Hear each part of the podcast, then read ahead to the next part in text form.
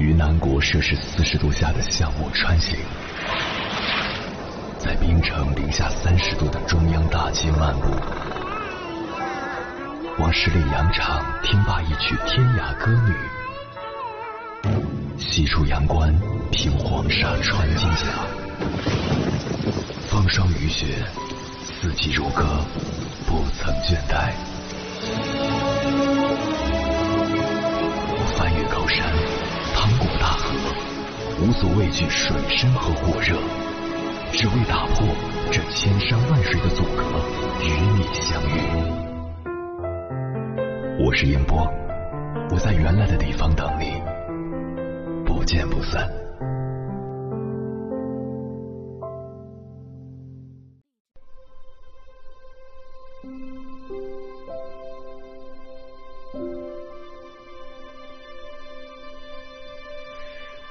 之前看湖南卫视的真人秀节目《少年说》，其中有个男孩对妈妈的喊话，看哭了无数人。男孩的妈妈是外卖配送员，每天辛苦工作，却时常不被人尊重。男孩说：“有一次，我妈妈送一份外卖，在最后两分钟时送达了，虽然有点晚，但也是在规定时间内送到的。但客人十分不满意，抓着我妈妈就让她赔钱。”后来有路人解围，这件事才得以平息。有时，客人还会莫名给差评，甚至无理取闹。妈妈听到这里，以为儿子会嫌弃自己的工作，却没想到儿子心里只有心疼。男孩继续说：“我希望大家能给像我妈妈一样的人多一些善意，因为当你打开门的那一瞬间，看见的也有可能是我爸爸捧在手里的小公主。”男孩说这句话的时候，真的好暖啊！妈妈的辛苦和心酸，他都懂，但更可贵的是，他没有抱怨这个世界，反而更加激发了自己的善意。他说：“从那之后，我每次看到路上的环卫工人、爷爷奶奶们，都会给他们一个微笑，因为我想他们也会像我一样对我的妈妈微笑。”这个世界。也许没有那么温柔，但总有人希望通过自己的善意去换取更多的善意。生活从来不容易，哪个成年人不是一边绝望一边给自己打气？然而，这个社会却始终有人不愿抱有一点点善意。有人瞧不起服务业的人，觉得花钱就是大爷，得起颐指气使，任意发泄。有人看不起出卖劳动力的人，以为自己高人一等，对其毫无尊重。其实，无论从事什么行业，也不过是社会分工不同而已。办公室白领不比外卖配送员高贵，行业精英未必比全职妈妈辛苦。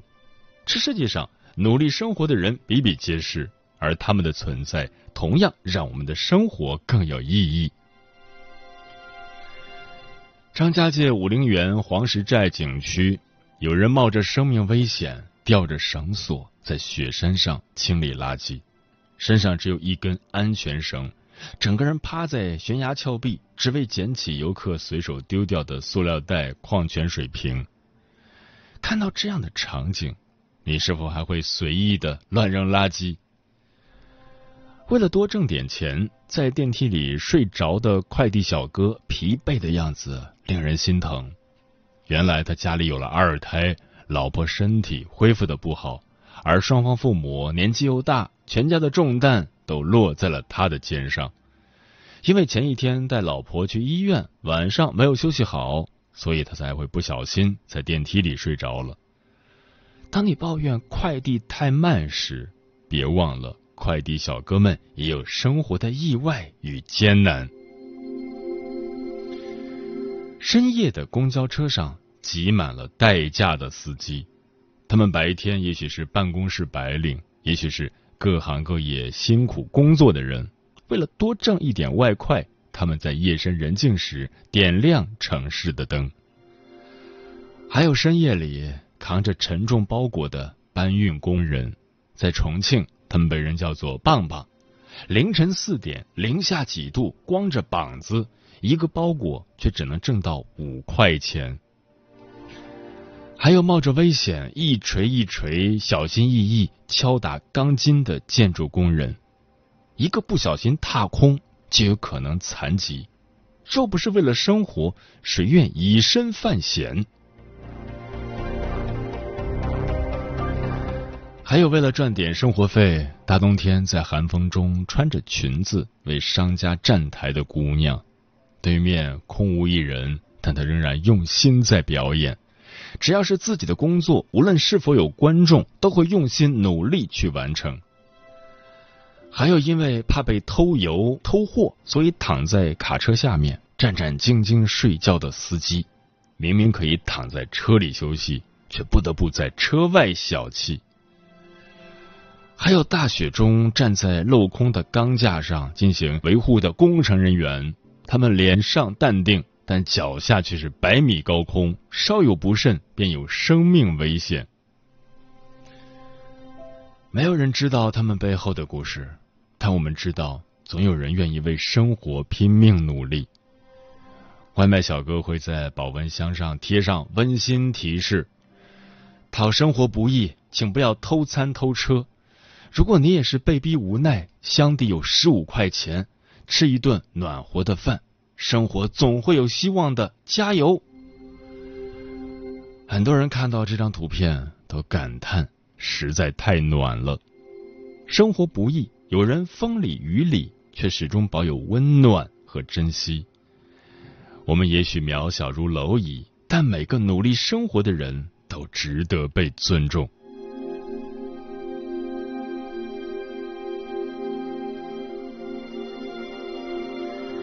接下来，千山万水只为你，跟朋友们分享的文章选自《读者》，名字叫《弟弟成了业内最抢手的男保姆，爸妈如今欣慰了》，作者如沐芳华。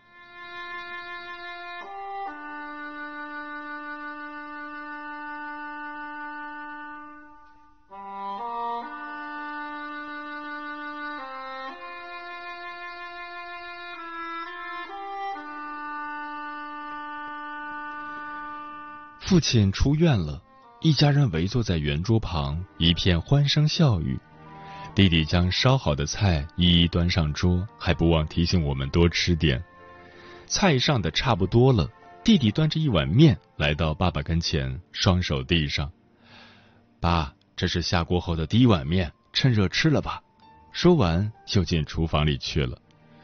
邻居古大爷跟爸爸说：“你那小儿子没白养。”听说你在医院都是他在照顾你啊！父亲听后很是感慨，笑着连连点头。要知道，我们对这个弟弟可是担忧了多年，他能有如今的出息，实属不易。我们家有三个孩子，三弟杨茂龙比我小五岁，比二妹小两岁。我和妹妹算不上大富大贵，但日子还算不错。我在政府基层科室担任小干部，妹妹嫁到了外地，和妹夫都是老师。弟弟从小就不爱读书，刚上小学时，我和妹妹一直带着他去上学，直至把他送到教室。但是等我们走后，弟弟又偷偷的溜了出来。我妈对弟弟连哄带骗，老师也耐心教育，可是他无动于衷，每次都想办法逃学回家。折腾的次数多了，大家都有点无能为力。我妈打了一通电话到上海，让我爸回来想想办法。爸想了各种方法，软的硬的都试过，可都无济于事。最后只好认命，这孩子不是读书的料。之后，年仅十岁的弟弟就成了妈妈干农活的好帮手。说来也怪，只要弟弟手上干着活，他就特别有耐心。可以安静的坐在那儿好几个小时。有邻居说，养这个孩子可花不了多少钱，从小就帮着省钱挣钱。可又有人说，这可不是省钱，现在不上学，将来能干啥？邻居们对弟弟的事议论纷纷，指指点点，闲聊中总会带点嘲讽。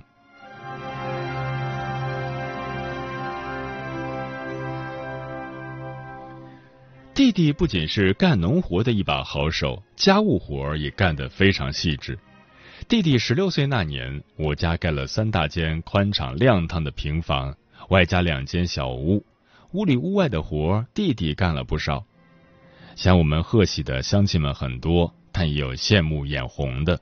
邻居王婶儿就阴阳怪气的跟我爸说：“老杨，你真是有福气，像是又多了一个能干的女儿，而且这个女儿还不会嫁出去。这房子我看最后还是给你们二老享福的。”我爸一时竟无言以对，默默的坐在刚风干的水泥院子里抽起了烟。后来，我和妹妹相继完成学业，参加工作。那时，我妈就已经在为弟弟的婚事操心了。可等我和妹妹都结婚生子了，弟弟的婚事还是一点谱都没有。我妈想着弟弟确实没文化，可如果有了像样的工作，说不定就有姑娘愿意了呢。于是，我妈就一直催着我和妹妹为弟弟找工作。说实话，不是没有机会，可弟弟只会干农活，不认几个字，这放哪儿工作都干不长久。渐渐的，爸妈对弟弟的婚事和工作好像都释然了，就让弟弟好好种田，希望他能在农村这个广阔的天地间安身立命。可偏偏又出事了。一天，邻居赶到镇上来找我说，我弟弟进医院了。我急忙赶到县医院，弟弟已经进入了急救室。医生出来后说，弟弟的肝肾功能受到了不同程度的损伤，再晚一点，恐怕人就不行了。我们都觉得莫名其妙，弟弟的身体一向很好，怎么突然就……后来经过医生的诊断和弟弟的交代，我们才知道了事情的真相。原来弟弟把家里的两只人参给偷吃了。那人参是爸爸的同事从东北老家带来的，爸爸本想着年纪再大些吃，没想到被弟弟偷吃了。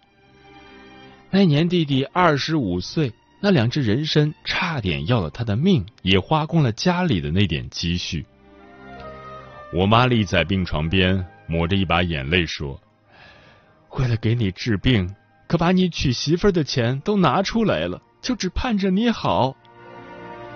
大字不识几个，一点常识都没有，还想娶媳妇儿？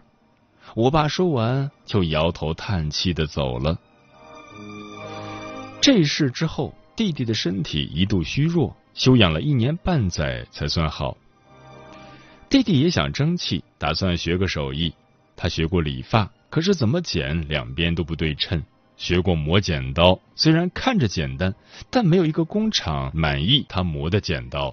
后来还跟过丧葬乐器队学吹唢呐，可是五线谱对他来说简直太难了。什么都学不会的弟弟，好像注定一事无成，没文化，没手艺，更娶不到老婆。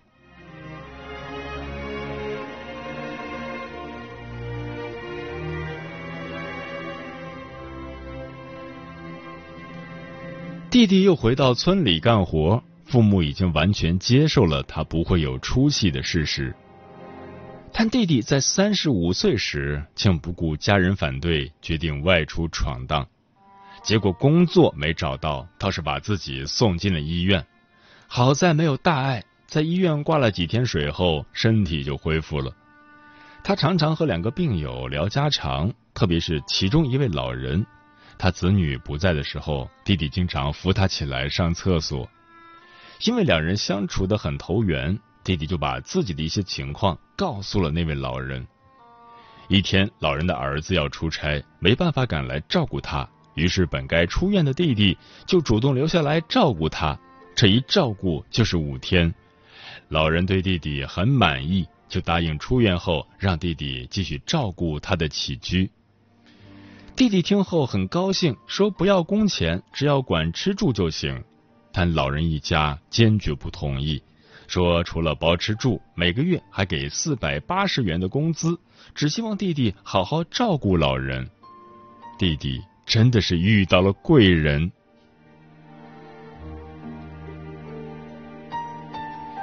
这位老人姓孟，弟弟后来就叫他老孟。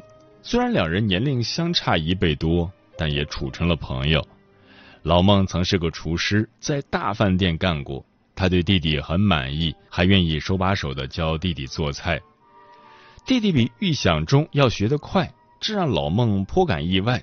他常夸弟弟是个做厨师的料。每当这时，弟弟就会说：“这有什么难的？可比读书考试简单多了。”小杨，你这样想不完全对。现在不识字就等于眼睛瞎。你之前学什么都学不会，可能就是因为你文化水平太低。那可怎么办？我现在上哪儿学啊？弟弟第一次有了学习的愿望。老孟想了个办法，他把他家小孙子用过的识字卡片拿了过来，时不时教弟弟认认字。弟弟在那儿度过了两个春秋，厨艺渐佳，还认识了一些常用的字词。弟弟一度以为他可以一直陪着老孟，老孟却笑着说：“怎么可以让你一直陪着我这个老头呢？我看你应该去家政公司培训一下，说不定你的前途就在那里。”弟弟还是第一次听说家政行业。正好老孟之前的一个同事转行开了家政公司，他就托人让弟弟去学习。为弟弟打点好一切后，老孟去了远在成都的大女儿家。他说：“趁还走得动，就应该去外面多看看。”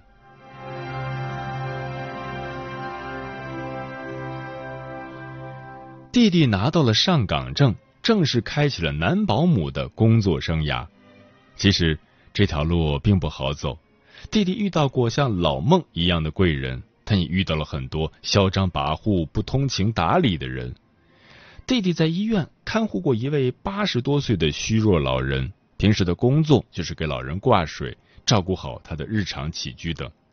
虽然老人不找弟弟的麻烦，可偏偏那个护士长常来找茬。弟弟不是他介绍来的，他没捞着中介费。弟弟又没给他一点好处，所以他就扬言让那家人把弟弟给炒了。他指着弟弟骂：“你算老几？我可以把你饭碗端掉！”弟弟那次不卑不亢，看着那个护士长，甩下一句话：“随你，你爱端不端，我就不信你还有能耐一直端走我的饭碗。”护士长最后没辙，弟弟就一直在医院照顾到老人去世。弟弟也遇到过一位很难伺候的人家，女主人喜欢吃夜宵，常让弟弟半夜出去买。天冷时出去，真是冻得四肢发麻。有时晚点买回来，夜宵凉了，女主人还会骂很难听的话。弟弟在那家做了不到一年就辞职了，他说工资虽高，但太磨人，太累人了。村里人都说弟弟这就是在做佣人，可弟弟丝毫不介意。他在工作中精进了厨艺，真算得上是个大厨了，会的生活技能也越来越多。他觉得不工作时挺自由，可以回乡下陪陪父母，而且他还渐渐有了选择客户的自由。很多人都劝弟弟找个伴侣，可弟弟说他早就过了最佳婚配年龄，虽然攒了点钱，但找一个真心之人不容易，所以这件事就不强求了。弟弟心地善良，没有啥花花肠子，生活简单规律，也没有多大的欲望，所以一个人过得也很快乐。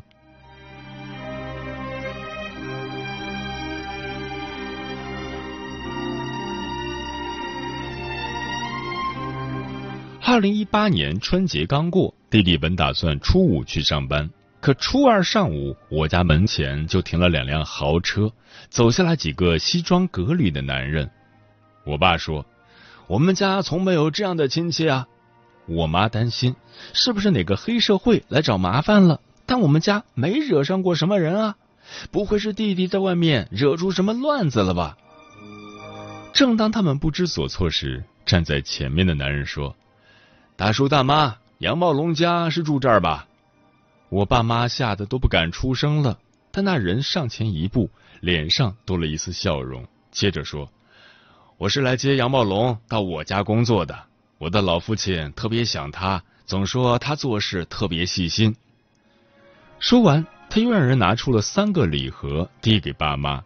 这时弟弟恰好串门回来，也是一脸吃惊，小跑过来问：“张董，你怎么到我家来了？”“哦，我老父亲特别想要你回去，你走了他都不习惯。新年没有长途汽车，所以我就找到这儿来了。你能不能今天就跟我回去啊？”那天，弟弟特地做了一桌子的农家菜，张董也没有客套推脱，边吃边和我们聊起了家常。他一直夸弟弟靠谱能干，这样的人现在非常难得。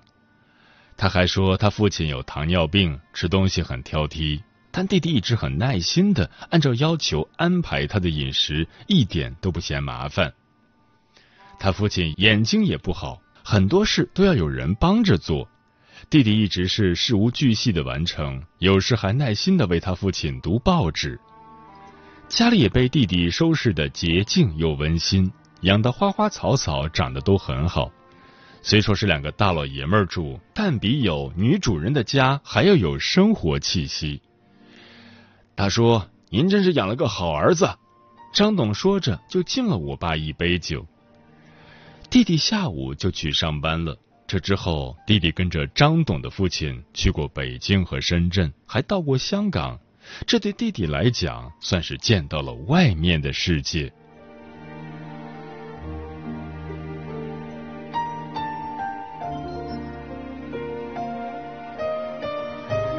这之后，弟弟每次回家，村里人总调侃说：“杨老板回来了，这次怎么不是豪车接送？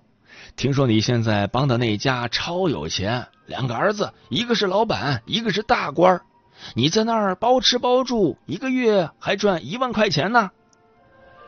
还有更夸张的说，我弟弟跟着那家人游玩了很多地方，还差点出了国。说弟弟真是出息了，那是属于弟弟的高光时刻。他没想到，曾经一无是处的他，居然也能被人羡慕。直到二零二二年十二月。弟弟才告诉那家人，因为我父亲摔跤骨折了。弟弟向那家人说明了原因，他们表示理解，虽然很不舍，但还是同意弟弟回家了。到了医院，弟弟对医院的一套流程非常熟悉，检查、拿药轻车熟路，擦洗换药也很是熟练，连尿不湿、尿盆他都准备的妥妥当当。他在医院。就没我们姐妹俩什么事了。小妹后来就回去安心工作，而我就负责做饭送饭，把父亲交给弟弟照顾，我们都很放心。想想弟弟也快五十了，虽然没有成为家里人期望的样子，但也拥有了自己的人生和福报。他说，他这辈子最开心的事，就是父母需要他时，他能成为父母的依靠。再也不是没用、没出息的人了。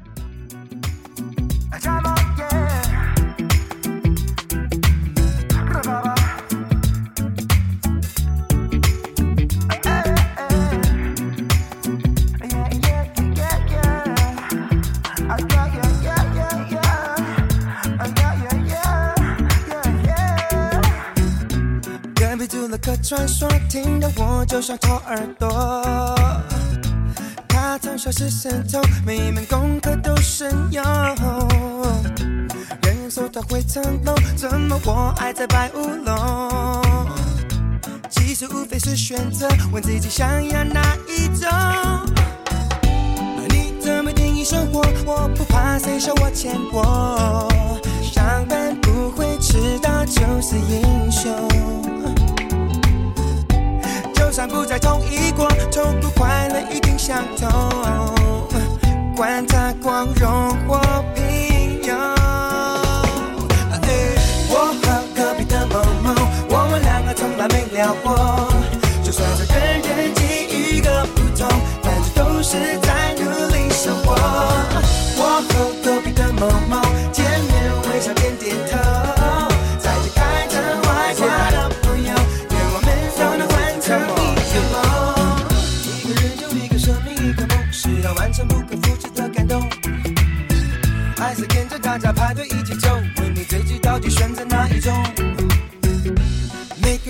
起走，问你自己到底选择哪一种？每个人的回有梦，不管高贵或贫穷。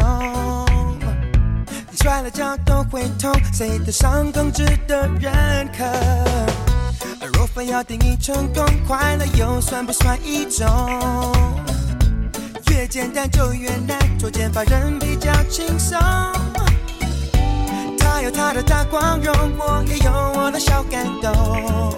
上班不会迟到就是英雄。他在他的最高峰，我还有我的麦克风。谁谁谁都不是我。I know，